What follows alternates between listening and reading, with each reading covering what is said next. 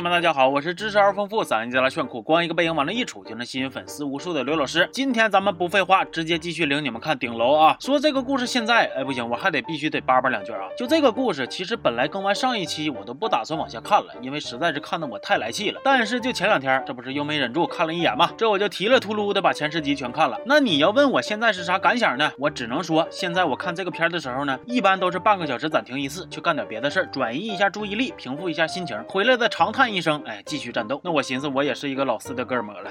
那今天呢，我也不藏着掖着了，咱们直接一口气儿把前十集干掉。来气的地方呢，我来扛；爽到的地方呢，一起爽。哎，没错，主角团在经受住长时间的窝囊气以后呢，这个片儿逐渐开始走向复仇路线了。今天我要说的这些集里边呢，就有嘎嘎爽的地方啊，同学们放心大胆的观看。那为了加快节奏，少讲一些鸡毛蒜皮的破事儿，我希望同学们也能跟我达成一个共识，那就是不要去纠结人物的脑瘫动机以及某些人突然抽风发病的前因后果，因为这个片儿看到现在呀，编剧为了制造矛盾，那是无所不用其极呀。现在。即使是剧中的人物放个屁，那背后都能给你牵扯出什么侵害李碧鹏的战争，引发十二指肠和臀大肌的矛盾。所以咱们该爽爽，别纠结啊！信我的，不值得。行，那咱们开说。上回说到，周夫人刚刚知道自己的亲生女儿就是小敏，却没等喘口气的功夫呢，小敏就已经坠楼身亡了。于是她和老尹大声的密谋，准备策划这个复仇计划，精确的打击他的枕边人老周。然而讲到这儿呢，其实我还有个事儿没说，那就是老周并不知道小敏的真实身份。想当年，老周派老尹去狸猫换太子，是想想把小敏直接。杀了，但是老尹良心发现，不但没杀这个小敏，反而把她交给了孤儿院。所以在老周看来呢，周夫人的亲女儿早就死了，小敏不过是一个匆匆过客而已。周夫人进一步调查发现，其实小敏曾被孤儿院老板联合某个瘪犊子议员以领养的名义送到了富人家中。但是咱说这富人是需要女儿吗？是需要爱吗？他是需要小敏的骨髓。把小敏的骨髓移植给自己家孩子以后，这个富人就卸磨杀驴，随便诬陷一下小敏，就把他给逐出家门了。行啊，编剧你这人物塑造的可是太丰满了。那女儿。这么惨，周夫人自然是气得五了豪风。她一改往日的傻白甜人设，摇身就变成了心狠手辣的复仇女王了。其实早在小敏去世的时候，老尹就帮周夫人转移了小敏的尸体，并且他们意外的发现，哎呀，这个尸体身上还藏了个 U 盘，U 盘里边负责煽情的、收集敌情的信息，那是应有尽有啊，极大程度的丰富了周夫人的复仇理论体系，把她的思想给武装起来了。完了，还有一根不轻不重，但是同样能压死骆驼的稻草是啥呢？周夫人发现老周出轨了。总之，现在周夫人是闭眼仇恨在心中铭记，睁眼有老尹。当左膀右臂，回头有小敏留下的丰富数据，只差前方有一颗棋子跟他一起游戏。那么这颗棋子是谁呢？老天才呗。上一集咱说老天才酒后醒来还搁那自我怀疑呢。哎呀，不会是我杀的吧？那么新闻都说了是自杀，你还搁这怀疑呢？脑袋有坑吧？哎呀，同样脑瓜子有坑的还有赫拉宫殿那帮富人，他们也不知道是咋想的，因为遭到了周夫人在暗地里的威胁，他们就感觉栽赃小敏的事不稳了。这帮人坐那一拍脑门子，哎呀，要不陷害一波老天才吧？这回好，好这老天才本来自己就。就有点没做贼心也虚，再被他们一审，好家伙，他直接就快成真凶了。毕竟那天他喝多了，在赫拉宫殿里边，谁也不知道他干了啥。再加上他还有各种杀人的动机，这陷害眼瞅着就要变成实锤了。说这边他让人审着，那边小天才也没消停，还和小富婆搁那嘎撕逼呢。总之现在是人是鬼都在秀，只有这娘俩在挨揍。然后就在眼瞅着老天才面对众人责难的时候，有人拉了他一把，谁呢？千夫。说千夫一上来就为老天才提供了强有力的不在场证明。他说那天他跟我在一起。哎呀。此话一出，全场瞬间哗然呐！只见有人一脸煞白，也有人一脸死绿。这个突如其来的内鬼，属实是给他们干懵了。那面对这样色儿的场面，我也不得不感慨一句啊：倩老师旁边那个绿顶台灯是真应景啊！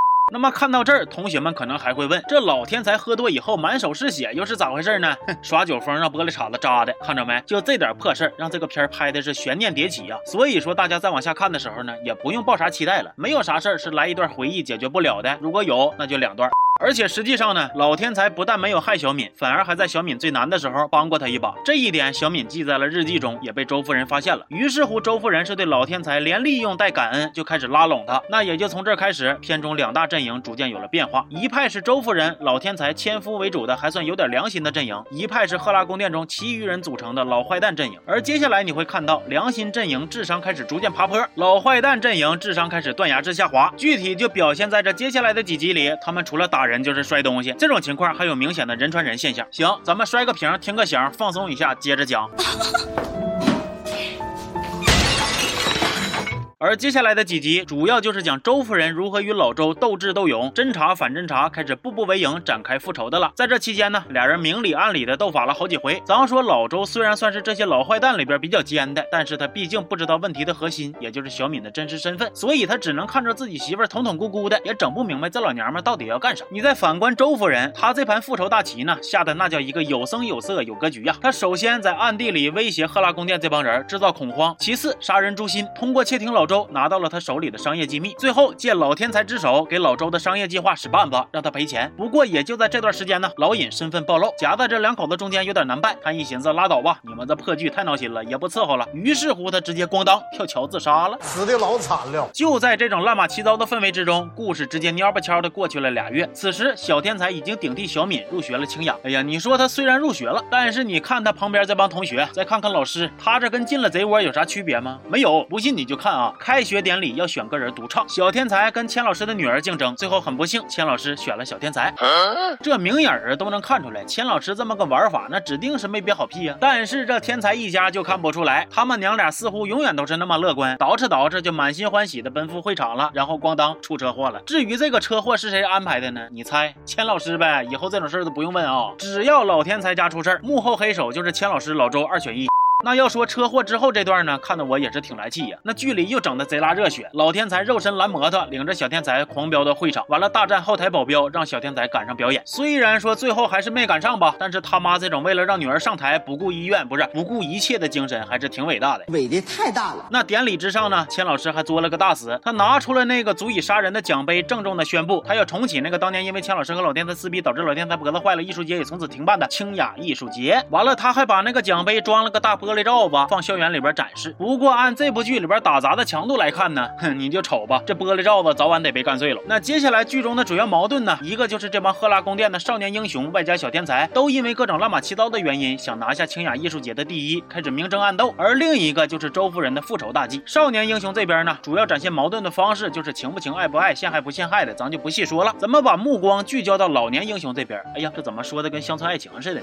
说周夫人暗中指点老天才，让老天才买下了小敏所住的那个公寓，因为这块地皮在老周他们的投资计划之内，买下它短期内不但能升值，还能恶心老周。而老天才也是借着高利贷把房子给买了。然而时间一点点的过去，他买的房子却迟迟没有升值，反而还被放高利贷的催债，压力挺大的。而小天才呢，也是因为住进了小敏的公寓，被同学嫌晦气，完了他回家就直接拿他妈撒气。那这娘俩兑现的功力、智商以及思考问题的模式，咱们在前两期已经领略过了。但是我搁这儿呢，不得。不再吐槽一次啊！这小天才，但凡脑瓜子里边装了一毫升的智商，这个剧都能少十集呀。有一天上学，他就让同学给挤兑了。同学说：“你妈当年拿清雅艺术节的奖杯自残，你知道不的？”这小天才就不行了，回家就对着他妈就处决横丧，就开始质问呐。结果他妈眼泪一挤，哇哇开哭，说：“哎呀，姑娘，你信别人不信我。”小天才马上就脸一变，抱着他妈说：“妈，我信任你。”哎呀，毁灭吧，赶紧的。说，正当老天才扛不住压力，准备卖房之际，这个事儿突然迎来了转机，房子升值了。这穷困潦倒的老天才终于富了起来，而周夫人和老天才这一来二去的，也是逐渐的越来越熟，处的跟好姐们似的。周夫人一看时机已到，脸上对号。干一票大的吧！他又想个招，让老天才看到了老周和钱老师出轨，同时把自己塑造成被伤害感情的无辜小白兔，让老天才心疼他。按照老天才的说法呢，他的前夫死前也是一个出轨的渣男。哎呀，这样俩人不就达成共识了吗？建立统一战线了吗？这周夫人也就不藏着掖着了，直接告诉老天才下一步该怎么办。这一回，周夫人直接就断了老周的财路，说这老周的投资大计那是相当的宏伟。老周拉上长期合作的前夫和李律师，各自都把自己的棺材本都投进去了。本来想着轻轻松松赚个几倍。结果被老天才和周夫人摆一道，差点命都给赔进去。当然了，如果你要问我这周夫人到底有啥资本，能把这几个老爷们玩的团团转呢？哼，我只能说这周夫人娘家的实力也是数一数二的。自从开始复仇大计，周夫人就回家继承家业，自立门户去了。说到底呀，人家本来就有钱呐，相当有钱。那具体他们摆老周这一道是咋摆的，咱就不细说了。你只要知道，现在老天才在明处，周夫人在暗处，俩人合伙掐住了对面的命门，他们说啥对面都得答应，那就行了。而老天才。呀，也终于凭借背后的大靠山，在谈判桌上刚赢了老周一把，终于不受那窝囊气了。反观老周，是越来越不沉稳了。咋样？是不是有点要爽起来了？哎，别着急，爽之前这个片儿必须再给你来点脑瘫的剧情。你就比如说，千夫发现钱老师出轨，暗自攥紧拳头，却啥也不敢干，因为他就是个窝囊废。那他别的不敢干，喝闷酒还是挺行的，喝喝的还得给老天才摇来掏掏心窝子。你等回头呢，老周他妈想武力逼迫老天才签合同，挽回损失，千夫还他妈开个小车过去救人，让老周和李律师一顿胖揍。那看到这儿，我也是老感动了。他这自己赔的裤衩子都不剩了，还搁这英雄救美呢，这是一种什么精神呢？正道的光照在了大地上。行，窝囊事儿说个差不多了，接下来我给大伙翻译翻译，什么叫爽？什么他妈的叫他妈的爽？爽就是周夫人让老天才开出筹码，以老天才搬进赫拉宫殿作为他们把利益还给老周的条件，老天才直接呜呼起飞了。爽就是老天才大摇大摆地走进赫拉宫殿，在一众老坏蛋的质疑声中，老周还不得不站出来宣布，说他作为楼长同意老天才入住。老坏蛋们开始受窝囊气了。爽就是千老师又想使绊子把老天才给票出赫拉宫殿，但是却弄巧成拙，老天才逐渐俘获了不少人心，最后通过民主投票成功留下，气得千老师是捂了嚎风的。来，同学们，你就说憋屈了这么长时间以后，这个小剧情爽不爽？但是这还不是最爽的，最爽的是啥呢？是小敏那个孤儿院的老板突然来电，他想威胁周夫人，说你要不把我从监狱里边弄出去，我就把小敏的事告诉老周。至于他啥时候进去的，监狱里边为啥能通话，咱别纠结，有那时间多打会儿二零七七好不好啊？你搁游戏里边随便捏，想要啥样捏啥样，那不也挺得劲吗？